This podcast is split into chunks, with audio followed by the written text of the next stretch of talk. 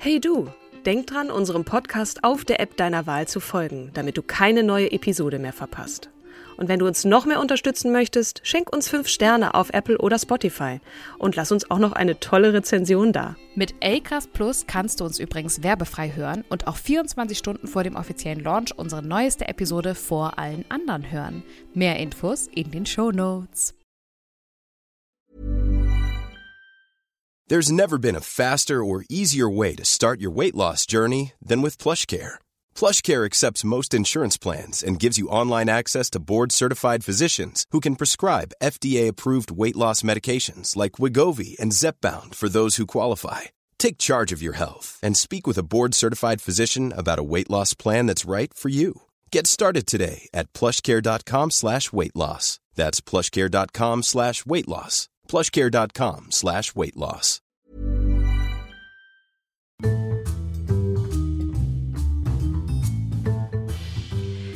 Hallo und herzlich willkommen zu einer neuen Folge unserer wundervollen Podcast-Reihe Starke Frauen. Wie immer an meiner Seite, mir gegenüber, wie auch immer, die zauberhafte, die wundervolle Kim Seidler. Hallo, liebe Kim. Hallo, liebe Katrin Jakob. Es ist mir ein Vergnügen, mit dir diese Podcast-Reihe zu machen. Und unserer Community ist es auch ein Anliegen und ich freue mich einfach tierisch, äh, weil wir ja endlich einen guten Beitrag zur Gesellschaft leisten seit anderthalb Jahren. Und ja, genau. Du hebst die Faust und äh, gehst gegen an und wir mit unserer wahnsinnig guten Laune gegen dieses graue Wetter da mhm. draußen, mhm. es, es blieb uns nichts anderes übrig, als so, so fröhlich in diese Folge zu starten. Wen hast du mitgebracht? Welche Frau stellst du mir und uns vor heute? Liebe Katrin, ich habe dir die Jungfrau von Orléans bzw. Jeanne d'Arc oder auch genannt die heilige Johanna mitgebracht. Das sind so die drei meistbekanntesten Bezeichnungen für sie. Sie ist eine französische Nationalheldin aus dem 15. Jahrhundert und wurde vermutlich 1412 ähm, in Lothringen geboren und verstarb bereits 1431 in Rouen, auch Frankreich. Mhm. Und äh, mir persönlich ist sie schon über den Weg gelaufen vor ungefähr 15, 16 Jahren in meiner Schauspielschule. Das ist ein klassischer Monolog, den so gut wie ja, viele, viele Frauen ähm, erlernen ja. müssen ähm, für das klassische Fach. Und da ja, der, der Monolog blieb mir auch äh, wahrhaftig in Erinnerung, weil ich keinen Zugang zu der Rolle kriegte aus Friedrich Schillers äh, Jungfrau von Orléans. Ich bin sehr gespannt und danach stelle ich dir auf jeden Fall noch ein, zwei Fragen dazu. Also das ist ein Auszug, nicht schön gelesen, das ist jetzt keine super duper Performance, aber er schildert einmal tatsächlich all das, was der Jungfrau von Orléans passiert ist. Leg los. Lebt wohl, ihr Berge, ihr geliebten Triften, ihr traulich stillen Täler, lebet wohl. Johanna wird nun nicht mehr auf euch wandeln, Johanna sagt euch ewig lebe wohl. Ihr Wiesen, die ich wässerte, ihr Bäume, die ich gepflanzet, grünet fröhlich fort. Lebt wohl, ihr Grotten und ihr kühlen Brunnen. Du Echo, holde Stimme dieses Tals, die oft mir Antwort gab auf meine Lieder. Johanna geht und nimmer kehrt sie wieder. Ihr Plätze aller meiner stillen Freuden, euch lass ich hinter mir auf immer da. Zerstreuet euch, ihr Lämmer auf der Heiden, ihr seid jetzt ein hirtenlose Schar, denn eine andere Herde muss ich weiden, dort, auf dem blutgen Felde der Gefahr. So ist es Geist, mich treibt nicht eitles irdisches Verlangen. Ein bisschen Auszug, äh, weg, weg, weg, weg, weg. Doch wenn im Kampf die mutigsten verzagen, wenn Frankreichs letztes Schicksal nun sich naht, dann wirst du meine Oriflamme tragen und wie die rasche Schnitterin die Saat den stolzen Überwinder niederschlagen, umwälzen wirst du seines Glückes Rat, Errettung bringen Frankreichs Heldensöhnen und Reims befreien und deinen König krönen. Ein Zeichen hat der Himmel mir verheißen. Er sendet mir den Helm, er kommt von ihm. Mit Götterkraft berühret mich sein Eisen, und mich durchflammt der Mut der Cherubim. Ins Kriegsgewühl hinein will es mich reißen, es treibt mich fort mit Sturmes Ungestüm. Den Feldruf hör ich mächtig zu mir drängen, das Schlachtross steigt und die Trompeten klingen. Wow. Ja. Das ist eine ziemlich gute Zusammenfassung, was da nämlich damals passiert ist. Denn ähm, sie hat einen, eine göttliche Einberufung erhalten, dass sie nun ja Frankreich retten soll. Mhm. Und witzigerweise, ich meine, sie war ein ganz äh, junges Dirn, ne? wie ich ja schon gesagt habe, 1412 geboren, 1431 schon gestorben. Ja. Sie war ein junges Ding. Und wie war das Äh, für dich, dich in diese Frau hineinzufühlen? Ne? Also als du gerade angefangen hast vorzulesen, ich habe diese, also erstmal ne, sehr schön vorgelesen und, und äh, schöne Worte auch für dieses Land, was sie so geliebt hat offensichtlich, für das sie bereit war, in den Krieg zu ziehen, nicht nur weil Gott es ihr gesagt hat, sondern weil sie wirklich diese Liebe hatte.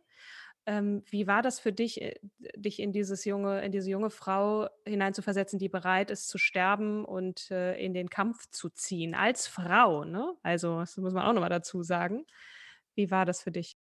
immer schwierig, weil ich bin so äh, von, von der Natur her ein, ich würde mal sagen, ein Realist oder Pessimist. Ich fand es schwierig, weil ich nicht wusste, was äh, konkret vernünftig überliefert wurde. Ja, also Mhm. was, was ist real davon? Und ähm, ich tue mich schwer immer mit göttlichen Fügungen. Ich habe am Anfang, ich habe fast ein halbes Jahr an dieser Rolle rumgegurkt, äh, muss ich zu Mhm. meiner traurigen Schande gestehen. Ähm, ich habe einfach keinen Zugang gekriegt. Ich hab, war irgendwann so Mhm. verzweifelt, dass ich mich hingelegt habe und geheult habe. Und dann meinte mein Prof, das war damals Professor Heinz Lück, ähm, der mir Schauspielunterricht gegeben hatte. Grüße gehen raus. Ja, genau.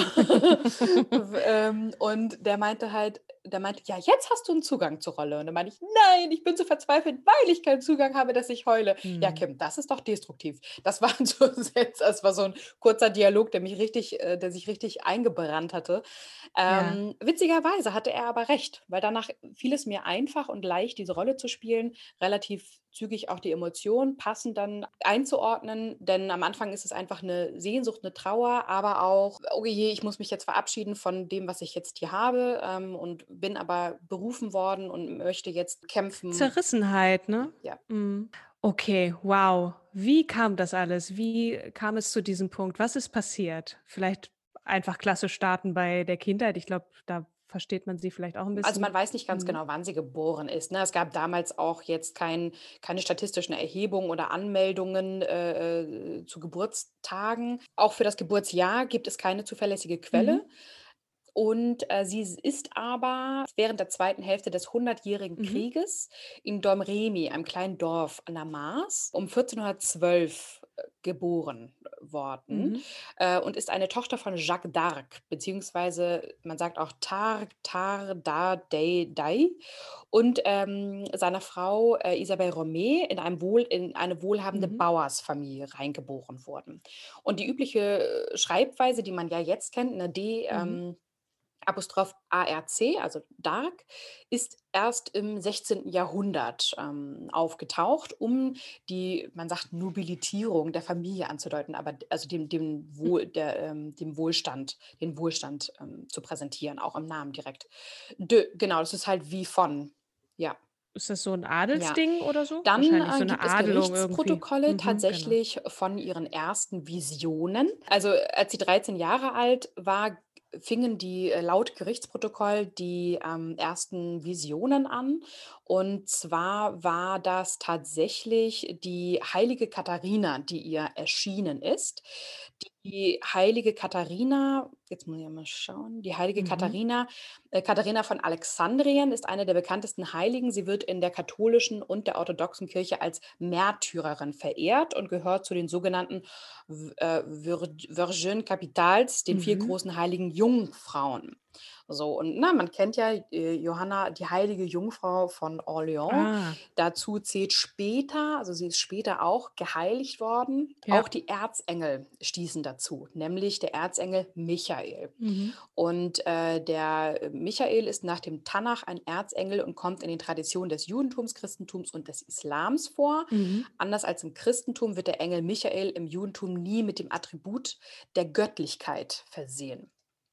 Dann ist nochmal die heilige Margareta von Antiochia in der orthodoxen Kirche Marina ähm, aufgetaucht. Sie war eine geweihte Mhm. Jungfrau und Märtyrerin an der Wende vom 3. zum 4. Jahrhundert. Immer mal wieder sind die gekommen, ne? Und die haben sie Genau. dazu aufgerufen, dass sie für Höheres bestimmt ist, so du bist auserwählt und das waren sozusagen die Vorboten des, äh, der kriegerischen Auseinandersetzung, äh, die dann folgten. So habe ich das verstanden oder ähm, Ja, ja. genau. Also sie, sie erhielt von diesen Kandidaten äh, oder diesen Heiligen Ja. den Befehl, Frankreich vor den Engländern zu befreien Mhm.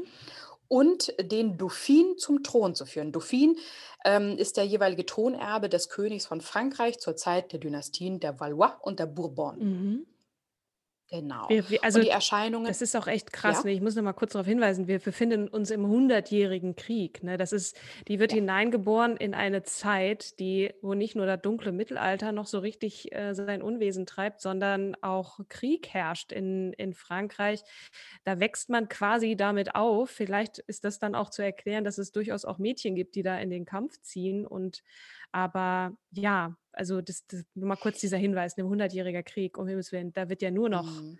äh, gegeneinander Mhm. angegangen und die Franzosen gegen die Engländer und so weiter. Ähm, ich muss gestehen, ich bin des hundertjährigen Krieges jetzt in Einzelheiten nicht so Der richtig. geschichtliche Hintergrund ist einfach ganz kurz zur Einordnung, dass England gesagt hat, ähm, wir haben einen Anspruch auf den französischen Thron, weil der Tod des französischen Königs Karl IV., der ist Mhm. vorausgegangen und in England herrschte König Edward III. Und der ist Mhm. der äh, Sohn von Isabel, der Tochter Philipps des Vierten, des Mhm. Schönen, und sagt jetzt, das ist jetzt aber, also ich habe Anspruch auf den Thron, was aber französische Rechtsgelehrte äh, nicht so sahen, weil sie gesagt haben, Frauen sind ja in der Erblinie ähm, oder Mhm. beziehungsweise von der Thronfolge ausgeschlossen. Ja? Also sonst Es es sei denn, es gibt keinen männlichen Nachfolger. Deswegen ist Elisabeth die erste ja auch Nachfolgerin gewesen. Ne? Ja, genau, War mir korrekt. so. 1337 landete dann Edward III. mit 4000 Rittern und 10.000 Bogenschützen in der Normandie. Dann 1415 besiegte Mhm. äh, der englische König Heinrich V. die Franzosen in der Schlacht von Azincourt oder Azincourt und erhob erneut Anspruch auf den französischen Thron. Englische Truppen hatten den Norden des Landes bis zur Mhm. Loire besetzt, Orléans. Äh, Der Schlüssel zur Überquerung des Flusses war von John of Lancaster, einem Bruder Heinrichs V., eingekesselt. So, das ist die Belagerung von Orléans. Das war 1415. 1428 verließ Jeanne, also die Jungfrau von Orléans, dann ihr Elternhaus, weil sie ja den Erscheinungen nachgehen wollte. So, dann Mhm. ist sie 1429, am 1. Januar mein Geburtstag, äh, im Alter von fast 17 Jahren, ähm, zum ersten Mal beim Stadtkommandanten ähm, der Festung Vanculeur, äh, namentlich heißt der Typ Robert de Baudricourt, vorgesprochen, aber Mhm. abgeschmettert worden. Dann ist sie beim dritten Versuch, hat sie dann endlich eine Audienz bekommen. Und ähm, sie musste dann erstmal ihren Prüf, also die, ihren Glauben prüfen lassen. Das äh, gibt es, weiß ich nicht, ob das nun wirklich der Wahrheit entsprach. Ähm, hier steht, sie hat das Kreuz geküsst und hat dann ähm, nachweisen können, dass sie auch noch jungfräulich ist. Also sie wurde, Wie auch immer man das nachweisen kann, aber ähm, gut. ja, ähm, auf jeden Fall hat sie dann am 22. Februar 1429 eine Eskorte erhalten, die sie zu Karl des Siebten nach Chinon begleiten sollte. 1429, am 5. März 1429, nach elf Tagen durch das Feindesland, hat sie dann auch Karl den Siebten sozusagen erreicht. Und äh, Baudricourt hat ihren Empfehlungsschreiben mitgegeben und ihren Empfang am französischen Hof angekündigt. Und äh, ja, sie wurde dann tatsächlich ähm, vom Dauphin empfangen. Und ja, sie hat dann äh, tatsächlich überzeugen können, ähm, dass sie im Namen des Himmels gekommen sei. Als Frau, ich finde das schon krass. Die scheint sich ja auch als Kämpferin echt vorgetan zu haben, als jemand, der sehr stark war, auch körperlich stark. Mhm. Wenn du so ein zartes Wesen bist, dann, dann wirst ja und dann wirst ja schon mal gar nicht ernst Sie genommen. hat ihm dann sozusagen gesagt, sie sei geschickt worden vom Himmel, ähm, Frankreich aus der misslichen Situation herauszuhelfen oder beziehungsweise auch das Land zu retten und hat ihm auch Mhm. gleichzeitig, also Karl dem Siebten, zugesichert, ähm, dass er in Reims, also Reims, ähm, zum König von Frankreich gesalbt werden würde. Wie sie ihn nun überzeugt hat und äh, ob sie nun in einem Zweiergespräch gesprochen hat oder wie auch immer, das ist nicht überliefert. Also das ist halt, das ist mal so die Schwierigkeit, wenn du aus einer Zeit berichtest, wo Männer erstens oder Geistliche, nicht also Geistliche, ähm, überliefert haben oder auch die Texte dann runtergeschrieben haben. Und wenn man weiß, dass sie halt später auch erhoben wurde zur Heiligen, wird ja manchmal Geschichte auch gern nochmal äh, ja, idealisiert oder verschönert. Deswegen oder uminterpretiert. Wir haben ja auch über bei Hildegard von Bingen war das ja auch ähnlich, Mhm. ne? Die ist ja noch mal ein paar Jahrhunderte älter als als Jeanne d'Arc. Das ist, äh, schon auch dann im Nachhinein nicht so ganz klar, war das jetzt so oder so, wobei es ja über Hildegard von Bingen schon echt gut Zeugnis gab, ne? Mhm. Aber bei bei Jeanne d'Arc, die ist ja die ist als Nationalheilige, ne, ganz dolle verehrt worden und da ist sicherlich noch ein bisschen was dazu gedichtet worden. Insofern Ja. durchaus auch verständlich. Genau. Ähm, auf jeden Fall wurde sie hier ähm, geprüft, auch nochmal auf äh, ja, die, die Glaubwürdigkeit und nach drei Wochen soll man ihr, äh, soll man das alles bestätigt haben und man hat ihr eine, oder der König stellte ihr dann eine kleine militärische Einheit zur Seite, ähm, unter anderem ist als Lair, also der Wilde bekannt, oder auch der spätere Blaubart, bekannt als Gilles de Rais. Und ja, ihr erster Auftrag war es, eine, einen Proviantzug nach Orléans durchzubringen. Ähm, und das ist ihr auf jeden Fall gelungen. Und äh, Jeanne Mhm. d'Arc ritt wohl auch voran und von einem Pfeil getroffen und vom Pferd geworfen, blieb sie dennoch auf dem Feld. Ähm, und das beeindruckte wohl ihre Mitkämpfer und steigerte die Kampfbereitschaft des Heeres. Und ja, einen Tag äh, später zogen die Engländer wohl auch von der aussichtslos gewordenen Stellung dann ab. Also sie hat dann diesen Proviantzug gemacht und hat dann aber weiter, wurde dann immer weiter ins ähm, Feld geschickt. Der hat sich ja auch bewährt, ne? Also Genau, durchaus, der, ja. der 8. Mai ist, äh, wird in Orléans als Tag der Befreiung gefeiert. Ah. Bis Juni 1429 waren die Engländer unter Mitwirkung von Jeanne d'Arc bzw. Jungfrau von Orléans aus den Mhm. Burgen südlich der Loire vertrieben. Und äh, wie auch prophezeit, wurde dann auch der Dauphin ähm, ge gekrönt oder gesalbt, besser gesagt. Mhm. Jeanne d'Arc bzw. die Jungfrau von Orléans durfte mit der Siegesfahne neben dem Altar stehen bei der Salbung. Zumindest gibt es so ein Gemälde, das dies darstellt und so wird es Mhm. dann als Wahrheit natürlich interpretiert. Und Jeanne d'Arc war auf dem Höhepunkt äh, ihrer Karriere sozusagen ähm, oder der Rettung von, von Frankreich und ihr Vater soll wohl als Dankbarkeit vom König eine Steuerfreiheit erhalten haben. Und ähm, die Jungfrau von Orléans hat sich aber immer wieder von dem König gewünscht, nach Paris vorstoßen zu dürfen. Dieser hat es dann aber nicht eingewilligt und wohl noch einige strategische Fehlentscheidungen gefällt in einem Zeitraum von ungefähr einem knappen halben Jahr. Dann hat er im September 1429 wohl nachgegeben und gesagt, okay, ähm, das äh, darfst du jetzt machen. Aber ähm, Mhm. der Versuch misslang ihr und dann wandte Okay. sich Karl der Siebte von ihr ab. Der wollte, der hatte sich jetzt nun überlegt, Frieden schließen zu wollen, hat einen, einen Teil der Armee auch entlassen und ähm, hat ihr, also hat sich ja einfach von ihr abgewendet und gesagt, nee, ähm, lass mal gut sein, Mädel, ähm, weil sie wollte unbedingt noch die, die, Eng, die, die anderen, also die Engländer Mhm. komplett vom Festland vertreiben und hat aber gesagt, nee, jetzt ist aber auch mal gut mit lustig. Ähm, ich habe jetzt so nach dem Motto alle meine Ziele erreicht, eine Interpretation meinerseits. Dann, ähm, weil ja auch die Befreiung von Paris erfolglos blieb, hat man sie verraten. Ein halbes Jahr später, wieder am 23. Mai 1430, bei Compiègne ähm, von Johann von Luxemburg wurde sie dann festgenommen und den Burgundern ausgeliefert. Der Herzog von Burgund Was hat man denn verraten? naja, sie, sie, man hat sie dem Feind verraten. Der Herzog Mhm. von Burgund, Philipp III., hat sie sozusagen dann ins Gefängnis geworfen und sie hat wohl vermutlich oder angeblich zwei Fluchtversuche am 18. und 19. Juni äh, getätigt, ist dann nochmal für sieben Monate in Gefangenschaft für 10.000 Franken an ähm, John, Mhm. Lan jo John of Lancaster, dem Herzog von Bedford, ähm, verkauft. Dieser hielt sie dann in der Burg äh, Bouvray, Sitz der englischen Macht in Frankreich, gefangen, wo sie fünf Monate lang in einem Turm eingesperrt war. Es gab einen Prozess, der dauerte drei Monate. Ähm, sie wurde angeklagt von äh, wegen des Aberglaubens, ihre, ihrer Irrlehren und anderer Verbrechen gegen die göttliche Majestät. Mhm. So zumindest ein Gutachten der Universität von Paris und wurde deshalb auch verurteilt.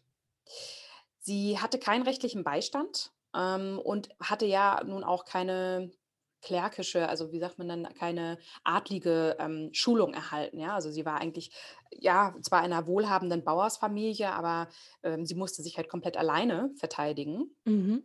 und ähm, hatte natürlich mit wahnsinnig guten, dialektisch und rhetorisch geschulten Klerikern ähm, zu tun. Mhm. Zwar wurde, wurden ihr halt viele Fallstricke in den Mund gelegt, wo sie eigentlich, wenn sie mit Ja oder Nein geantwortet hätte, so oder so verurteilt mhm. gewesen wäre.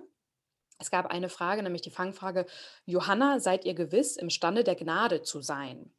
Und daraufhin hat sie glücklicherweise geantwortet, wenn ich es nicht bin, möge mich Gott dahin bringen, wenn ich es bin, möge mich Gott darin erhalten. Mhm. So hätte sie nämlich gesagt, sie sei in, imstande der Gnade zu sein, äh, wäre ihr das als heretische Anmaßung ausgelegt worden. Hätte sie es geleugnet, so hätte sie ihre Schuld zugegeben. Ja.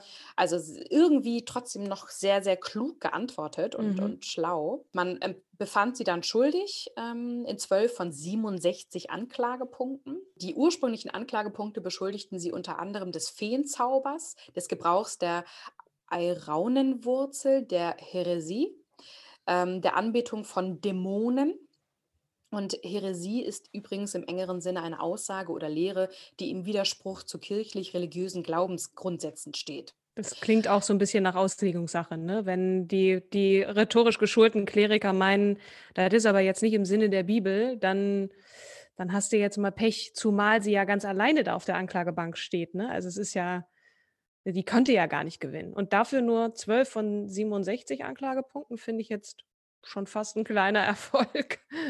Was ich auch sehr interessant Mhm. fand, ist, dass äh, die Dämonen sind ja die Vision sozusagen. Ne? Bei, bei Mhm. denen knie, kniete sie nieder.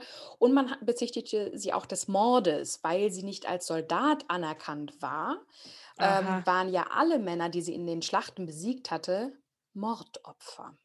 Ja gut, aber das sind ja die Mordopfer des Gegners. Das war ja sozusagen im Sinne der Sache, oder nicht? Mm, Aber jetzt, ähm, ich hatte dir ja gesagt, an wen sie ausgeliefert wurde. Ja, ach so, Mhm. stimmt.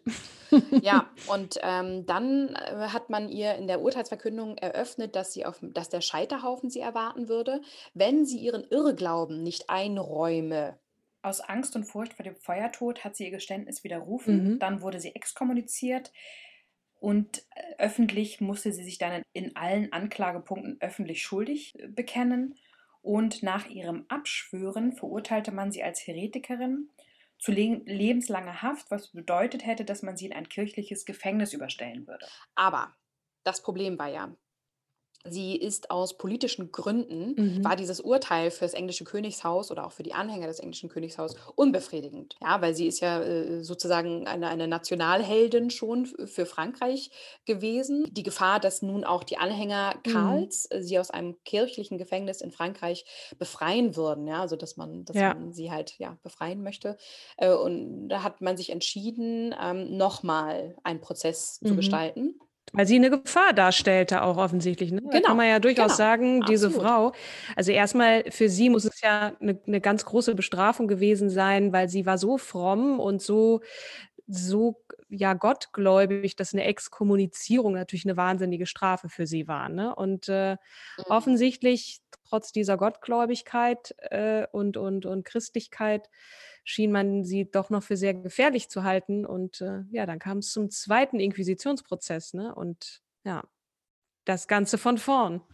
Genau, und auch, dass sie zum Beispiel Männerkleidung angelegt hat.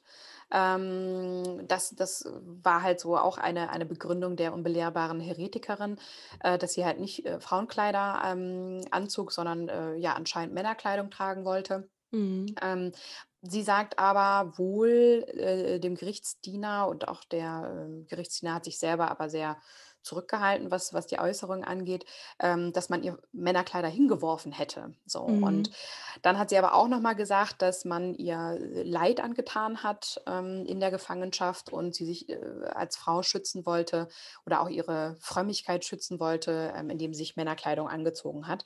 Das sind, ja, ist schwierig jetzt nachzuvollziehen, was genau passiert ist. Ähm, aber dass man sie da nun nicht äh, so tugendhaft behandelt hat, kann ich mir auch vorstellen. Ich sehe hier gerade ein, ein, äh, ein Gemälde, ein historisches Gemälde von Dominique Ingres. Das gibt es bei Wikipedia-Eintrag ein bisschen weiter unten rechts. Da sieht man sie in Ritterrüstung, ne, mit, Mhm. mit obenrum alles so, wie, wie das Männer auch haben, mit dem kleinen Heiligenschein. Und mhm. untenrum, also sehr schmale Taille und untenrum wird dann die Ritterrüstung zum Rock. Das ist irgendwie ein ganz interessantes Ding, finde ich. Und rechts und links knien, eigentlich mehr links, knien da so die Männer vor ihr. Also es ist ein interessantes Gemälde. Aber das jetzt zur Männerkleidung fiel mir das gerade nur so auf. mhm. Mhm.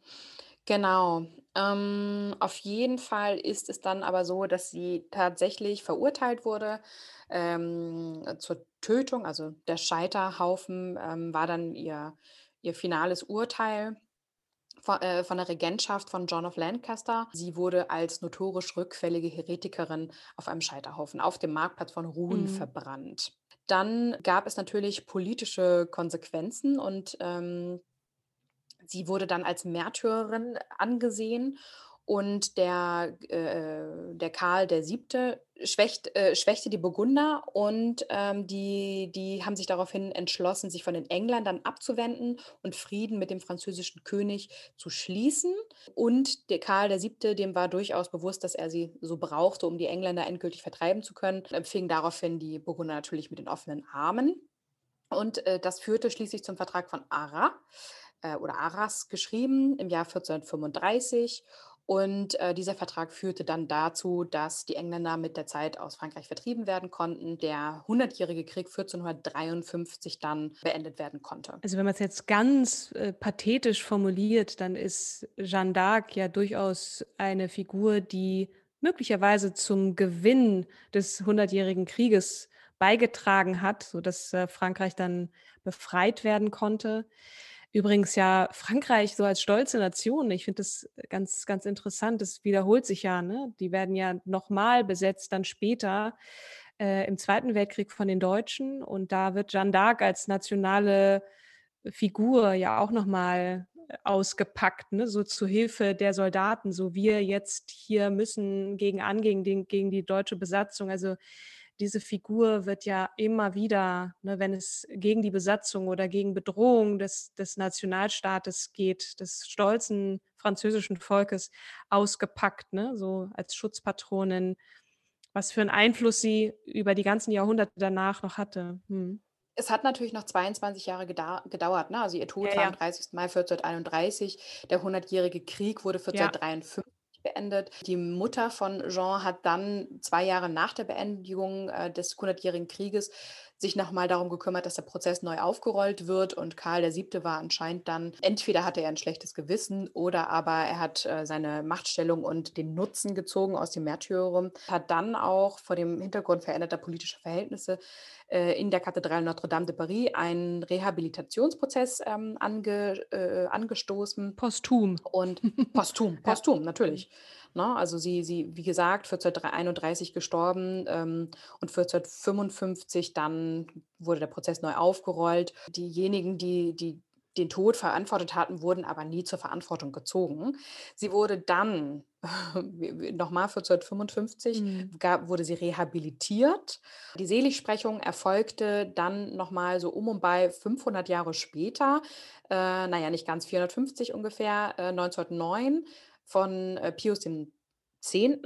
Ähm, Pius X. Äh, war der Papst der römisch-katholischen Kirche zu dem Zeitpunkt und dann nochmal elf Jahre später äh, wurde sie von Benedikt XV., der zu dem Zeitpunkt Papst, äh, äh der äh, Friedenspapst, als Friedenspapst bekannt war, äh, heilig gesprochen. Sie ist die mhm. Schutzpatrone natürlich von Frankreich ähm, nach der römisch-katholischen und orthodoxen, nach dem römisch-katholischen und orthodoxen Verständnis ist sie äh, die Heilige von Frankreich, die Schutzpatronin.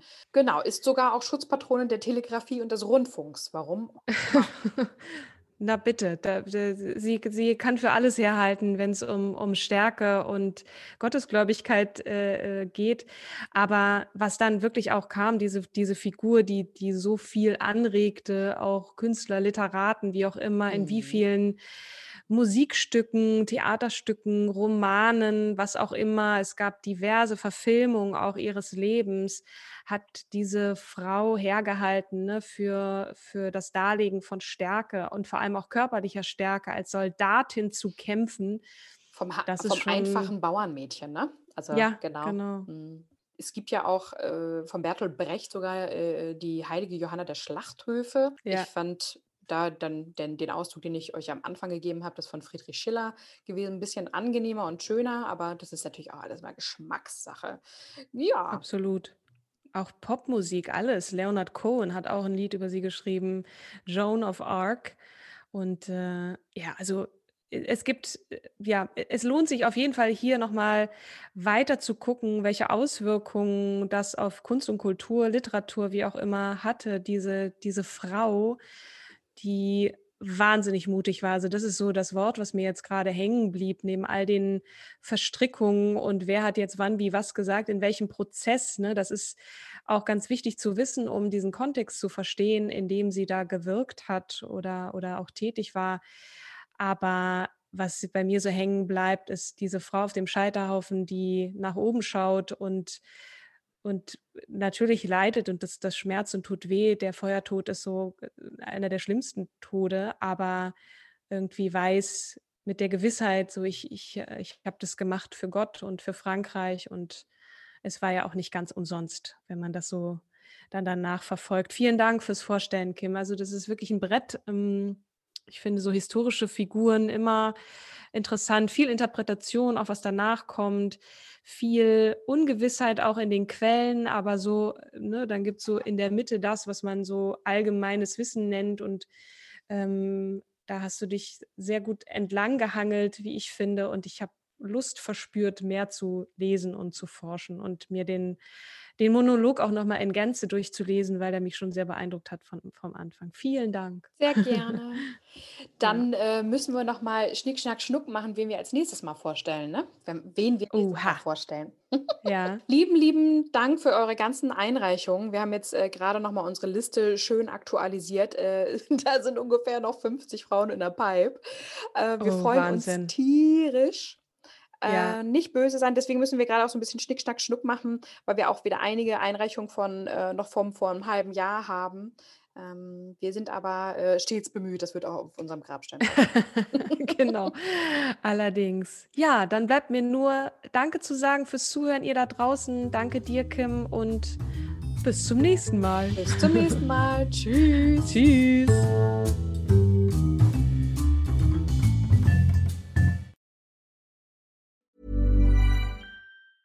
Planning for your next trip? Elevate your travel style with Quince. Quince has all the jet setting essentials you'll want for your next getaway, like European linen, premium luggage options, buttery soft Italian leather bags, and so much more. And it's all priced at 50 to 80% less than similar brands. Plus, Quince only works with factories that use safe and ethical manufacturing practices. Pack your bags with high-quality essentials you'll be wearing for vacations to come with Quince. Go to quince.com slash trip for free shipping and 365-day returns.